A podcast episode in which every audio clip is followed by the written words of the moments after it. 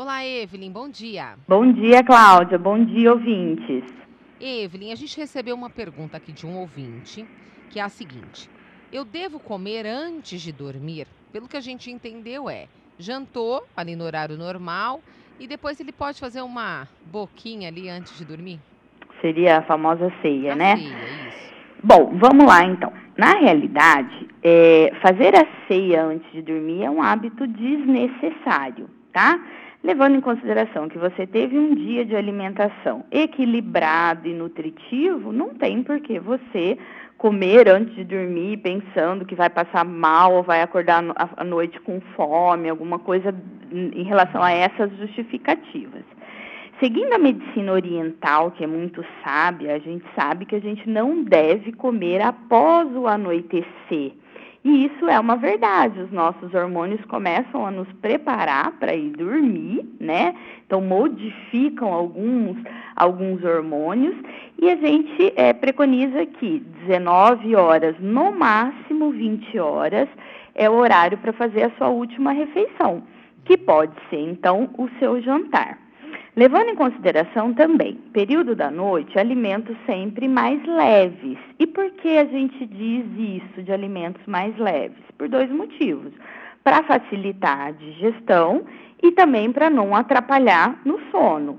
Então, ao invés de você comer, um exemplo, que muita gente faz isso, não é um erro, mas pode te ajudar no seu sono.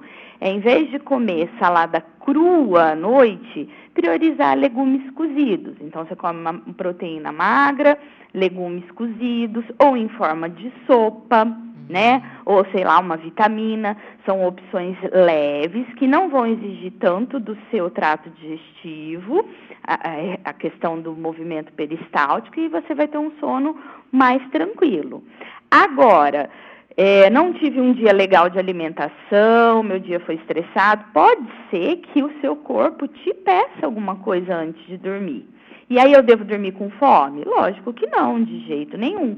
Mas aí vale fazer escolhas inteligentes que vão seguir essa mesma proposta. Saudáveis e leves, né? Exatamente. Uma fruta de baixa carga glicêmica, exemplo, kiwi, morango, maracujá, um pêssego, é, acompanhado de sementes. Semente de abóbora, semente de girassol ou algum tipo de oleaginosa é uma boa opção, ajuda no relaxamento e te traz um sono adequado.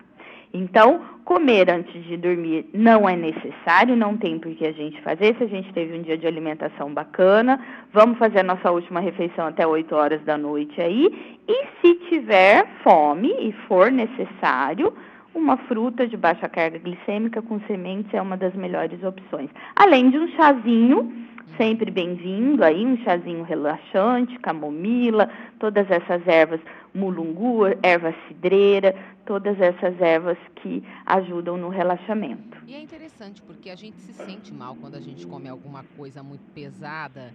Atrapalha no sono, Atrapalha, parece que a comida tá aqui, ó, no peito. fica parada. Por quê? Sim. Porque à noite a nossa digestão está um pouquinho mais lenta, justamente por esses hormônios que vão nos preparar para dormir.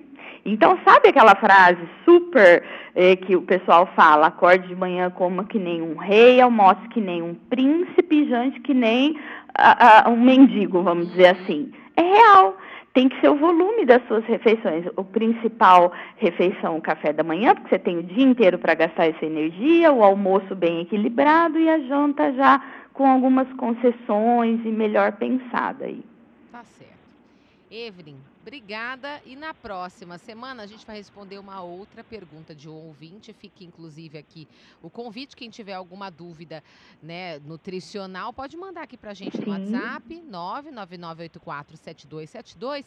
A gente repassa pra Evelyn, ela responde nos próximos programas. Obrigada, Evelyn. De nada, Cláudia.